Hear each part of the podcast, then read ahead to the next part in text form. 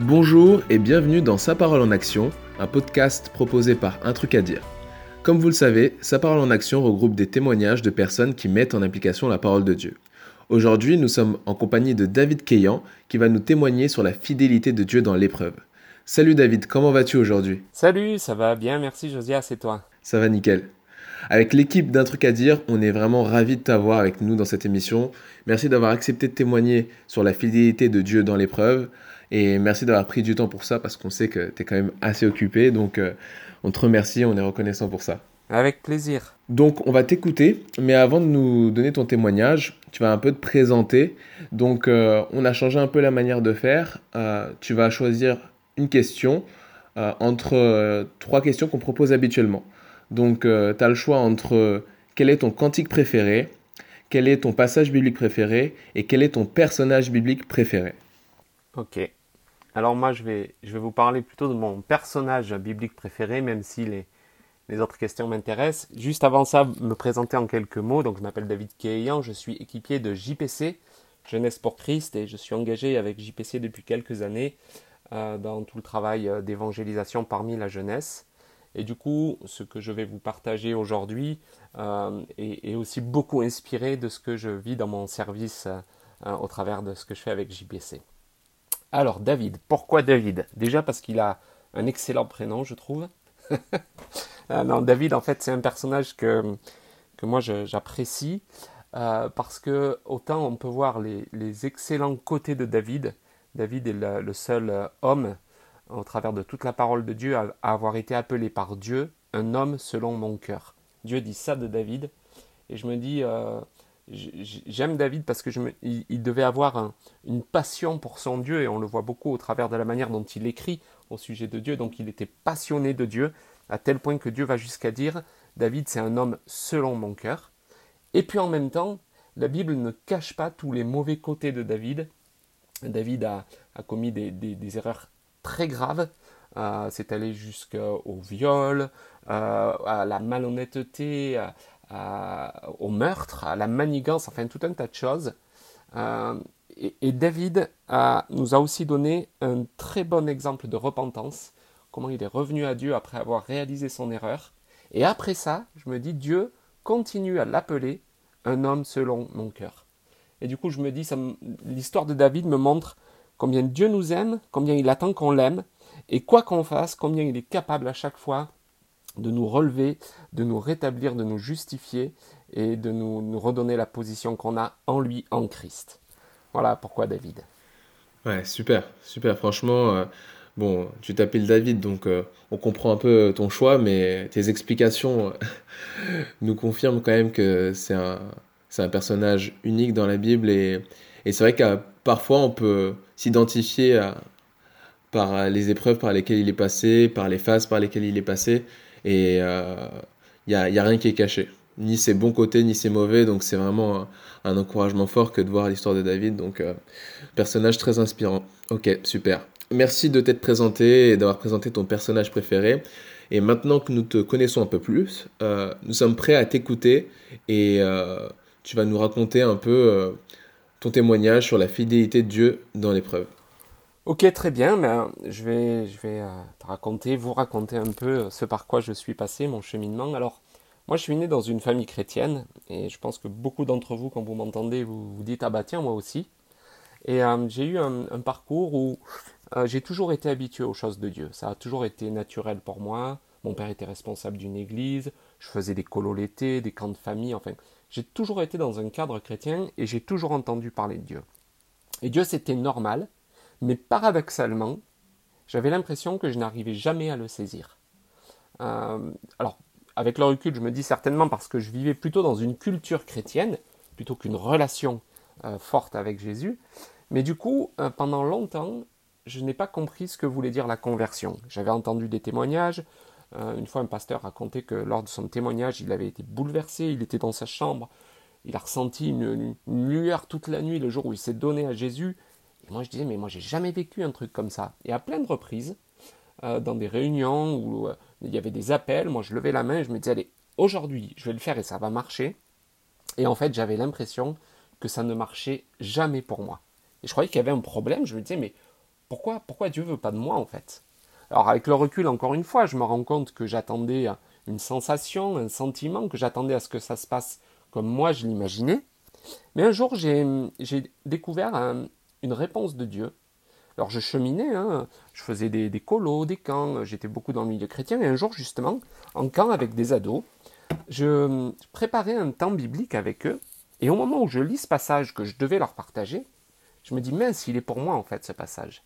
C'était dans le psaume 37, les versets 4 et 5, qui nous disent Fais de l'Éternel tes délices, et il te donnera ce que ton cœur désire. Recommande ton sort à l'Éternel, mets en lui ta confiance, et il agira. Et en lisant ça, je me suis dit Waouh, Dieu est en train de me dire Concentre-toi sur moi, fais de moi tes délices, et moi je m'occuperai de ceux que ton cœur désire. Alors j'avais 23 ans à ce moment-là, je terminais mes études, on peut dire que j'allais me lancer dans la vie active et professionnelle, et j'avais l'impression d'entendre Dieu me dire Concentre-toi absolument sur moi, uniquement sur moi, et moi je m'occuperai de ce dont tu as besoin. Et ce jour-là, j'ai eu l'impression de, de, vraiment avoir un déclic qui m'a permis de comprendre que je devais faire absolument confiance à Dieu. Alors avec, malgré tout, un peu cette, euh, cette part égoïste de dire si je le fais, c'est parce que je sais que Dieu m'apportera ce que mon cœur désire, mais j'avais quand même cette sincérité de dire j'ai vraiment envie en fait de, de me concentrer sur lui, euh, de, faire de lui mes délices. Et j'ai fait ce choix, alors je ne peux pas vous dire c'était le moment de ma conversion, puisque j'ai eu des étapes progressives, et je pense que ceux qui ont grandi dans des familles chrétiennes, vous allez vous retrouver. Je ne peux pas dire qu'il y a eu un moment précis, j'ai eu des étapes, et là c'était vraiment une étape déterminante où je disais à Dieu, je décide aujourd'hui d'apprendre à te faire confiance, d'essayer de te faire confiance. Je dis essayer parce que je me suis rendu compte que ce n'était pas toujours évident. Et puis, quelques jours après, ça c'était donc en, camp, je suis rentré chez moi et puis je suis reparti pour un autre camp tout de suite après. Et euh, donc j'ai fait le trajet en moto et sur la route j'ai eu un accident euh, de moto, donc j'ai été percuté par un véhicule qui venait en face. Alors un accident euh, qui a eu de, lourdes conséquences puisque j'ai perdu la jambe droite, j'ai été amputé de la jambe droite pour pouvoir me garder en vie on a dû me couper la jambe. Et puis j'ai perdu sous le choc de l'accident l'usage de mon bras gauche, qui, ne fonctionne plus du tout, et qui me pose d'ailleurs pas mal de, difficultés. Et au-delà de, de, ces, points, on va dire, fonctionnels, les préoccupations médicales étaient allées au-delà de, ces deux, deux sujets, puisque ma vie était vraiment en remise en question. J'ai passé trois semaines en service de réanimation, alors je pense qu'aujourd'hui tout le monde sait ce que ça veut dire, service de réanimation avec l'actualité. Et pendant ces trois semaines, à plusieurs reprises, euh, les, médecins ont appelé mes parents et leur ont dit, ben voilà, venez, euh, c'est terminé en fait. Donc venez lui dire au revoir. Et euh, on m'a raconté ensuite que dans ce service où j'étais, il y avait en plus de moi trois autres motards. On était donc quatre motards accidentés. Et les médecins ont dit à mes parents, il y a quatre motards en réanimation, mais il faut qu'on soit honnête avec vous, le cas le plus préoccupant et le, le plus limite, c'est votre fils. Et hum, les trois autres, qui étaient moins graves que moi, sont décédés dans les jours qui ont suivi. Donc moi, je, suis vraiment conscient que j'étais dans une situation où, euh, techniquement, médicalement, je n'étais pas appelé à survivre, hein, mais que Dieu a mis sa main sur moi, et ça, je l'ai vraiment senti, puisque je me souviens, après mon accident, donc euh, quand on est venu me chercher, après c'est devenu le trou noir, pendant plusieurs jours, et je me rappelle de ma première prise de conscience. Je, savais qu'il m'était arrivé un accident, je revoyais les images euh, parce que j'ai attendu pendant 20 minutes euh, qu'on vienne me chercher dans, une situation physique assez compliquée, donc je me rappelais de tout. Et je me rappelle quand j'ai pris conscience, je savais que j'avais eu un accident, qu'il était grave, je savais que j'étais à l'hôpital, je ne m'imaginais pas la gravité des choses, je ne savais pas que ma vie était en jeu, mais par contre, j'avais euh, tout, tout était noir, et j'avais sur ma droite une lueur, un peu comme une lumière, qui juste quand je la regardais me faisait me dire euh, ne t'inquiète pas. Et je me sentais, et vraiment je n'ai jamais ressenti ce, sentiment à un autre moment de ma vie, je me sentais en paix, je me sentais rassuré. Et avec le recul, en analysant ce temps-là, alors quand, ça m'est arrivé, je me disais, ah ben c'est juste trop bien, quoi. C'est juste trop bien. Je me sens rassuré et j'ai pas de soucis à me faire. Et avec le recul, je me dis que j'avais repris un engagement avec Dieu. Je lui avais dit, je, comprends euh, ce que tu veux de moi, et moi je veux m'engager à te suivre. Et j'avais l'impression que là, Dieu me disait, ben, tu t'es engagé avec moi, et aujourd'hui, tu es dans une situation difficile, et c'est maintenant moi qui vais tenir mon engagement, parce que si tu t'engages avec moi, ça veut dire que moi, je m'engage avec toi. Et Dieu s'est engagé avec moi et m'a soutenu euh, tout au long de, cette phase euh, critique, et puis même au-delà, puisque euh, ensuite j'ai passé trois ans en milieu hospitalier, entre l'hôpital, service de réanimation, puis après chirurgie, puis après centre de rééducation. J'ai passé trois années assez difficiles, mais Dieu est resté fidèle. Et au travers de tout ce que j'ai vécu dans ce centre de rééducation où j'ai été confronté qu'à des, des gens blessés, blessés par la vie, blessés par différentes choses, j'ai vu en fait que les gens autour de moi qui n'avaient pas Dieu et qui pour certains avaient euh, des handicaps que j'estimais bien moins euh, lourds que le mien, euh, avaient du mal à, affronter la vie avec leurs difficultés. J'ai même perdu plusieurs amis en centre de rééducation, des jeunes avec qui j'étais, qui se sont suicidés parce qu'ils ne supportaient pas le handicap.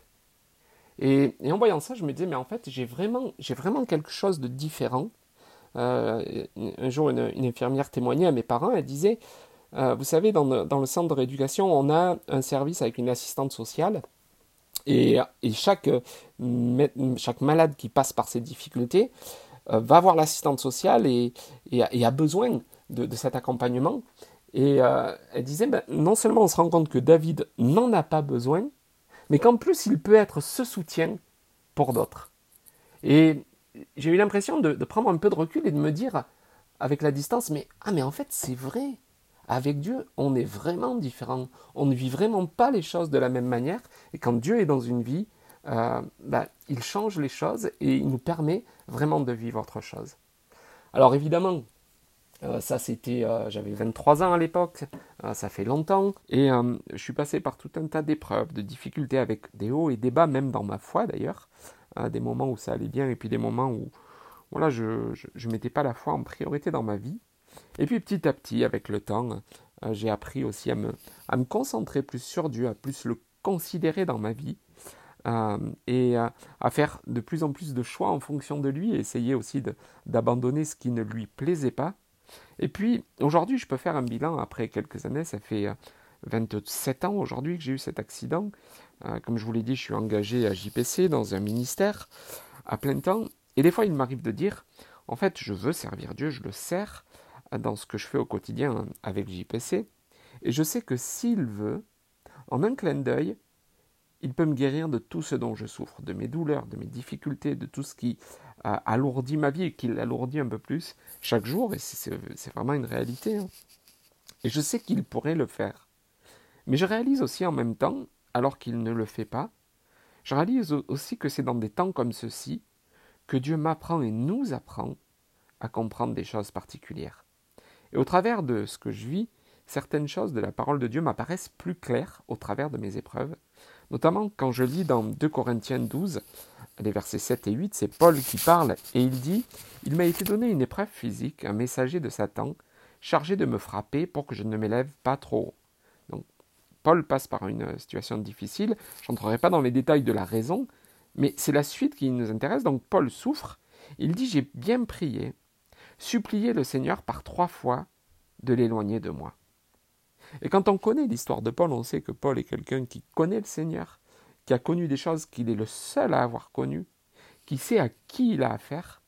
Et quand Paul s'adresse au Seigneur, il pèse ses mots. Il a, par trois fois, il prie, il lui demande, il le supplie de lui répondre, parce que ça doit être lourd, parce qu'il souhaite être délivré, et certainement qu'il il pense que Dieu va considérer sa demande. Et c'est ce qu'il fait.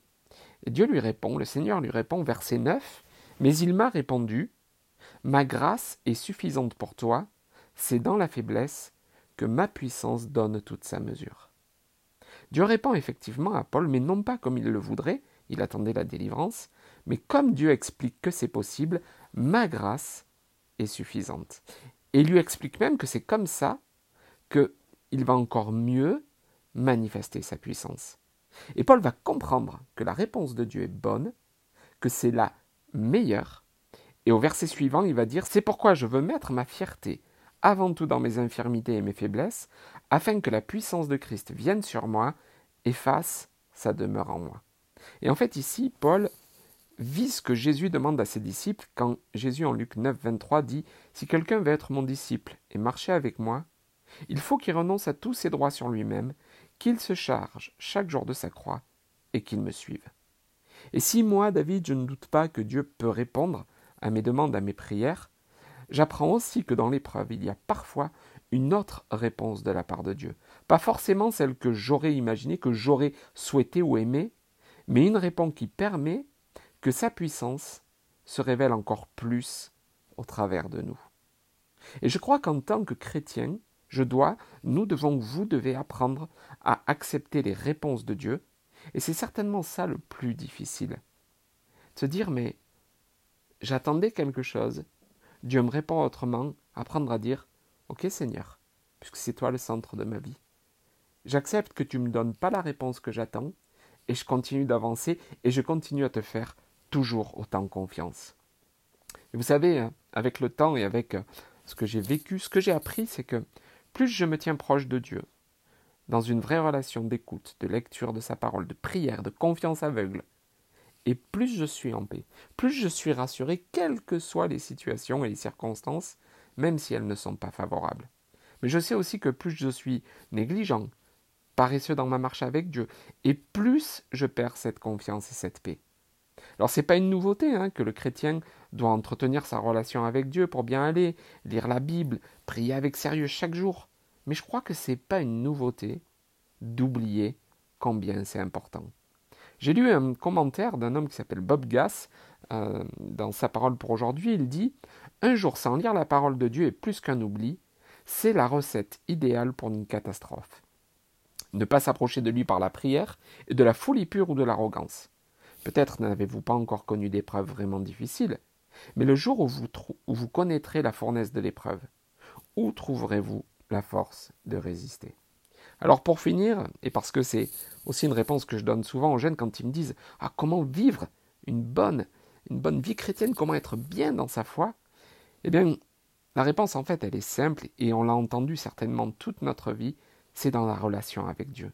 Notre relation quotidienne avec Dieu est la seule garantie de notre bonne santé spirituelle et c'est ce qui entretient notre foi. Et en lien avec les épreuves, eh bien, les épreuves sont des attaques, des attaques qu'on subit, des attaques de la vie, parfois des attaques de Satan, mais la foi est le moyen d'y résister. Et comme on le lit en Éphésiens 6, 16, euh, quand il est question de s'équiper en tant que disciple de Jésus qui, qui, va, qui va répondre, euh, il est dit prenez par-dessus tout le reste de l'équipement le bouclier de la foi, avec lequel vous pourrez éteindre tous les traits enflammés du malin. Par la foi, face aux épreuves, nous pourrons résister à toutes les épreuves. C'est ce que dit la Bible. Hein. Donc moi, je, ne fais que répéter. On pourra résister à toutes les épreuves, mais pour avoir cette foi, elle prend sa force, elle prend sa puissance dans la relation avec Dieu, dans le temps passé à lire la Bible, désirer la mettre en pratique, prier, écouter le Saint-Esprit, être en contact avec des frères et sœurs et avancer dans la connaissance de Jésus. Et c'est vraiment ce que je vous encourage à faire et vous verrez qu'au jour de l'épreuve, votre foi vous aidera, comme le dit la parole, à résister à toutes les, toutes les flèches enflammées du malin. Waouh, merci David pour ton témoignage qui est vraiment euh, édifiant. Franchement, euh, ça fait écho en moi quand j'entends ça. Je me dis, pour des trucs euh, vraiment euh, mineurs, euh, j'ai tendance à, à, me plaindre ou, ou pas adopter la bonne attitude en tout cas. Je me souviens il n'y a pas longtemps, j'avais un problème de batterie de ma voiture et, j'avais l'impression au, départ, je me suis dit, purée, comment je vais faire et tout, c'était un peu la, la, fin du monde alors que c'était pas grand chose comme épreuve. Donc, euh, parfois dans, dans, le quotidien, on peut oublier que bah, il y a des vraies épreuves déjà et que Dieu nous appelle à, à les traverser avec lui. Donc merci pour, euh, pour ce témoignage. Et du coup, euh, je vais enchaîner sur quelques questions.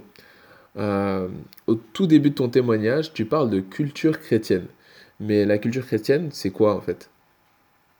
Alors en fait, comme je, je te disais tout à l'heure, moi j'ai grandi dans une famille chrétienne, donc j'ai toujours été dans un cadre chrétien, à l'église tous les dimanches, en colo l'été, des retraites, des rencontres avec d'autres chrétiens. Et en fait, pour moi, ça faisait partie un peu de ma norme de mon contexte dans lequel j'évoluais. Et dans ce contexte-là, ben, moi, il fallait que, que je puisse aussi bah, donner l'image de celui qui fait partie de, ce contexte-là. Donc j'étais, euh, j'avais une vie euh, culturelle chrétienne dans le sens où j'allais à l'église le dimanche, euh, je faisais des rencontres de jeunes le samedi, pendant les vacances d'écolo, je suis devenu animateur. Donc en fait, j'ai passé toutes les étapes pour pouvoir montrer que j'étais un bon chrétien, donc correspondre à cette culture et être reconnu dans cette culture par mes pères, par les autres. Mais le problème, c'est que en faisant ça, bah, c'est un peu comme quand je vais au lycée ou au collège, euh, j'y vais parce que à tel âge je dois y aller, mais c'est pas une conviction, c'est pas c'est pas un choix et c'est pas quelque chose dans lequel je m'épanouis forcément, hein, même si on peut s'épanouir quand même en faisant des études. Hein. Je ne veux pas dire autre chose. Mais, mais l'idée, c'est de se dire, euh, quelque part, je vivais non pas une relation, mais une culture, parce qu'une relation, elle, elle doit être euh, vécue de manière cohérente. Si je dis, Jésus est mon sauveur et Seigneur, eh bien, je dois le voir dans ma vie personnelle et pas que dans ma vie extérieure. Je dois le voir dans les temps où, où je passe du temps à lire sa parole, à la méditer, à essayer de comprendre, à décider comment je le mets en pratique, à me dire aussi comment je, lui réponds dans la prière, et puis comment je respecte le fait de d'aimer mon prochain et d'aimer mes frères et sœurs. Euh, donc il y, a tout un tas de choses qui doivent confirmer que cette vie euh, extérieurement culturelle est une vie profonde, et tant que je n'avais pas fait ce pas-là de décider de dire oui, Jésus doit être le centre de ma vie. Oui, c'est sa personne qui m'intéresse. Oui, sa parole doit être ma nourriture principale et je dois en faire quelque chose.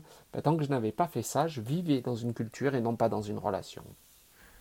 Top, top, top, ouais. Je comprends bien euh, la différence entre euh, la culture chrétienne et une relation euh, personnelle avec, avec Dieu. Donc, ouais. Merci, c'est très clair. Très clair. Et j'ai une autre question par rapport à ce que tu as témoigné tu parles de ce que Dieu voulait pour toi et ce que toi tu voulais pour toi. Et euh, franchement, je m'y retrouve parfois. Euh, il y a des fois que moi je, veux des choses, mais j'ai l'impression que Dieu veut pas forcément la même chose, ou parfois je le confonds en tout cas. Et quel conseil tu pourrais nous donner pour ne pas tomber dans cette confusion entre ce que Dieu veut et ce que nous voulons? Oui. Eh bien, je, crois que on est beaucoup plus intéressé par la question qu'est-ce que Dieu veut pour moi? Et au fond, cette question veut dire voilà ce que moi j'aimerais, et du coup, voilà ce que je veux que Dieu fasse. Et, je crois que quelque part, c'est un peu un piège dans lequel on tombe en tant que chrétien. On dit puisqu'on est chrétien, puisqu'on appartient à Dieu, maintenant, entre guillemets, même si on ne le dit pas comme ça, hein, il est à mon service et il va me donner ce que j'attends. Mais en fait, la Bible ne nous dit pas du tout la même chose. Et il y a deux passages dans la Bible. Le premier, c'est celui que je citais au début de mon témoignage, euh, dans le psaume 37 quand euh, il est dit Fais de l'Éternel tes délices, et il te donnera ce que ton cœur désire. Et il y a un passage que je trouve parallèle dans le Nouveau Testament, c'est des paroles de Jésus dans Matthieu 6, 33, euh, où Jésus dit Recherchez d'abord le royaume et la justice de Dieu, et toute chose, donc il parle des choses dont les hommes ont besoin, à ce moment-là il lui disait avec quoi on va s'habiller, qu'est-ce qu'on va manger, en gros, voilà nos préoccupations terrestres. Jésus leur dit donc Recherchez le royaume et la justice de Dieu, et toutes ces choses-là vous seront donnés en plus. Et en fait, ce qu'il y a dans ces deux passages, c'est que dans le premier, Dieu dit Fais de l'éternel tes délices. Dans le, second, Jésus dit Cherche d'abord, premièrement, le royaume et la justice de Dieu. Donc Dieu nous dit Mets ton énergie sur connaître Dieu, son royaume, et faire de lui tes délices. Voilà ta part, voilà ce que tu dois faire. Et pour le reste, ta vie, ta santé, ton avenir, tes questions, les deux passages nous disent Cela te sera donné. Et quand c'est donné, quand on me donne quelque chose, moi j'y peux rien, je ne peux que le recevoir. Je ne fais rien. Il n'est pas dit vous allez le recevoir, vous allez le gagner. Non, il est dit cela vous sera donné. Et Dieu nous dit concentrez-vous sur moi, seulement sur moi, et laissez-moi me concentrer sur vous, puisque c'est quand même moi qui vous ai créé. J'ai pensé à vous avant la création du monde, c'est ce qu'on lit dans Éphésiens. Avant la création du monde, il avait pensé à nous. J'ai pensé à vous, je sais où je veux vous emmener. Et comme c'est moi qui vous ai créé, je connais vos besoins. Et je suis le seul à pouvoir y répondre. Et j'aime beaucoup ce, parallèle euh, qui nous montre que ben, notre priorité doit être sur Dieu. Ça veut dire, ben, un peu comme tout à l'heure le passage où Jésus dit, si quelqu'un veut me suivre, il faut qu'il renonce à tous ses droits sur lui-même. Est-ce que je peux objectivement renoncer à mes droits sur moi et dire à Dieu, et au fait, euh, quand est-ce que je vais me marier et avec qui? Bah attends, tu as renoncé à tes droits sur toi-même et tu t'attends complètement à Dieu. Je dis pas, c'est pas important, hein, pas du tout. Mais c'est important pour la bonne personne et c'est important pour Dieu. Et si je lui fais confiance et que je me concentre sur lui, il dit, et la Bible le dit, ça te sera donné. C'est pour ça que je vous encourage à faire confiance à Dieu. Et les épreuves dans tout ça, eh bien, Jacques nous dit, quand on passe par des épreuves où justement on peut se poser des questions, mais, du coup, alors quelle est la réponse de Dieu? Jacques nous dit, Jacques 1, versets 2 et 3, Considérez comme un sujet de joie complète les diverses épreuves auxquelles vous pouvez être exposés, sachant que la mise à l'épreuve de votre foi produit la persévérance. Jacques nous dit de la part de Dieu que l'épreuve par laquelle on passe va nous permettre de travailler notre foi, de grandir dans la foi et d'aboutir à la persévérance. Donc quand ça nous arrive, se dire, bah, Seigneur, je passe par quelque chose qui n'est pas agréable. Merci en tout cas parce que tu vas pouvoir faire quelque chose au travers de ça. Et, et si Dieu, qui est au-dessus de toute chose, qui est souverain, permet l'épreuve, et je suis convaincu que ça ne lui échappe pas, même si je sais que euh, Dieu n'imagine pas le mal, mais en tout cas, il y a des épreuves qui nous arrivent, Dieu les permet, Satan nous attaque, on est dans un monde où c'est une réalité. Si Dieu le permet, c'est que Dieu sait qu'il y a quelque chose qui peut en ressortir de bon et de profitable pour nous, et c'est là, c'est ce qu'il dit à la fin du passage, l'épreuve, pardon, la mise à l'épreuve de votre foi produira la persévérance. Mais le verset 4 nous dit, il faut que la persévérance accomplisse parfaitement sa tâche, afin que vous soyez parfaitement qualifiés, sans défaut, et qu'il ne vous manque rien. Donc ce passage nous dit, quand vous êtes face à des épreuves, ben, comprenez que c'est le moyen d'avancer vers la perfection. Waouh, merci pour euh, cette réponse, c'est clair, il n'y a, y a rien d'autre à rajouter. En fait, euh, il faut qu'on arrête de se, de se regarder nous-mêmes et qu'on regarde à Dieu. Et euh, c'est comme ça qu'on arrivera à, bien accepter les épreuves et à faire la différence entre ce que nous voulons et ce que Dieu veut pour nous. Merci David pour euh, cette réponse. Et euh, du coup, le podcast touche à sa fin. Nous arrivons au terme de ce super podcast. Merci encore David pour ton témoignage et le temps que tu nous as consacré. J'aimerais te poser une dernière question. Est-ce que tu as un truc à dire? C'est le petit jeu de mots euh, de fin de podcast. Eh bien, avec le, passage par lequel on vient de terminer avec l'épreuve, moi je réalise que Dieu veut nous conduire à la maturité et à la perfection. Ça, c'est sa priorité, même au travers des souffrances. Donc, ce que je vous dirais, c'est que le bénéfice de l'épreuve est de transformer nos difficultés en moments d'apprentissage. Waouh, c'est fort. Donc, le bénéfice de l'épreuve, c'est transformer nos difficultés en situation d'apprentissage. C'est vraiment, euh, c'est juste, c'est juste et ça, ça colle à ce que la, Bible nous enseigne. Donc euh, sur ces belles paroles, nous allons nous quitter. Soyez bénis. On se voit dans quelques semaines pour le prochain podcast et on n'oublie surtout pas de mettre sa parole en action. Merci David et à bientôt.